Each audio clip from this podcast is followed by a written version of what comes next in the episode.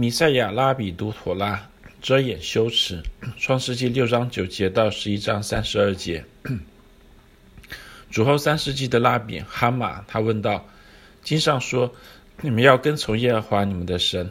生命记十三章五节是什么意思呢？一个人怎么能够跟从在神的后面呢？妥拉岂不是说，因为耶和华你的神乃是烈火吗？其实妥拉的意思是要我们效法神的属性。”照着神的榜样去做，就像神给赤身肉体的人衣服穿一样，我们也要照样给赤身肉体的人衣服穿。正如经上所记，耶和华神为亚当和他妻子用皮子做衣服给他们穿。创世纪三章二十一节。以上是巴比伦塔木德索塔十四 A。创世纪将挪亚洪水描绘为新的创造，如同起初渊面黑暗。创世纪一章二节，照样挪亚洪水时，水同样覆盖了整个大地，并且就像当初神的灵希伯来文是 ruach 运行在水面上，照样挪亚洪水时，神叫风希伯来文也一样是 ruach 吹地，水势渐弱。这时候旱地显露出来，全地得着更新，神再次建立了新的创造的秩序。当挪亚全家离开方舟时，神向他们重述。创世纪一章二十八节里面提到最早的诫命：你们要生养众多，遍满了地。凡地上的走兽和空中的飞鸟，都必惊恐惧怕你们。连地上一切的昆虫，并海里一切的鱼，都交付你们的手。创世纪九章一到二节。然而，正如最初的创造一样，新的创造秩序过不久就被破坏了。洪水退去后，挪亚做起农夫来，栽了一个葡萄园。他喝了园中的酒，便醉了，在帐篷里赤着身子。迦南的父亲含看见他父亲赤身，就到外边告诉他两个弟兄。于是闪和雅弗拿件衣服搭在肩上，倒退着进去，给他父亲盖上。他们背着脸，就看不见父亲的赤身。挪亚醒了酒，知道小儿子向他所做的事，就说：迦南当受咒诅。创世纪九章二十到二十五节。诺亚的儿子含。犯罪得罪父亲的影响是毁灭性的，全地才刚刚经历了神的审判和更新，并且接受了神的祝福。现在咒诅在地上又再度出现了，即使在洪水竭尽全地和神对人类的重新赐福之后，人类仍然依继续依循着自己罪恶的生活方式。正如神所说，人从小时心里怀着恶念。创世纪八章二十一节。然而，挪亚的儿子闪和雅弗的举动为人类保留了一线希望。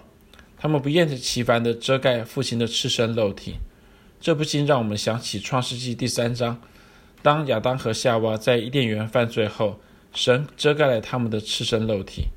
尽管他们被放逐出伊甸园，但他们的人格尊严得到了肯定和保护。神的这一作为是妥拉不厌其烦一再教导的美德。也就是恩慈，希伯来文哈萨丁的一个具体例子。闪和雅夫效法神恩慈的榜样，与含恰好相反。他们不拒不但拒绝看父亲挪亚的赤身肉体，更是遮盖他的赤身肉体，希望能够恢复他的尊严，维护家庭的和乐整全。在我们的家庭和社区中，犯罪是不可避免的，但妥拉在这里教导我们如何回应罪恶。当别人得罪我们的时候，我们与其揭发他们的罪行，让大家看得清清楚楚，不如设法在维护犯罪者尊严的前提下与他们和解。正如主耶稣教导我们：倘若你的弟兄得罪你，你就去趁着只有他和你在一处的时候，指出他的错来。他若听你，你便得了你的弟兄。马太福音十八章十五节。别人得罪我们的时候，我们很想模仿摩诺亚的儿子含，起码像几个有同情心的朋友。揭发那些得罪我们的人的罪行，我们常常把揭发别人的罪行用请求代祷或是需要建议的方式加以包装。然而，事实的真相往往是，我们喜欢揭发别人的错误。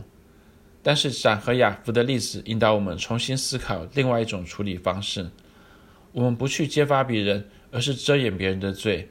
我们与得罪我们的人直接沟通，让他们有机会在维持尊严的情况下改过自新。使徒保罗写道：“弟兄们，若人偶然被过犯所胜，你们属灵的人就当用温柔的心把他挽回过来；又他又当自己小心，恐怕也被引诱。你们个人的重担要互相担当，如此就完全了基督的律法。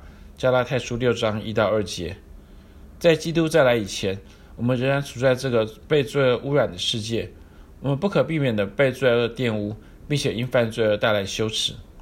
但问题是我们如何处理我们自己和弟兄姐妹的软弱与羞耻？我们是像海那样放大罪恶，使它成为一种咒诅，还是像闪和雅弗那样遮掩它，以维护他人的尊严？以上摘一次。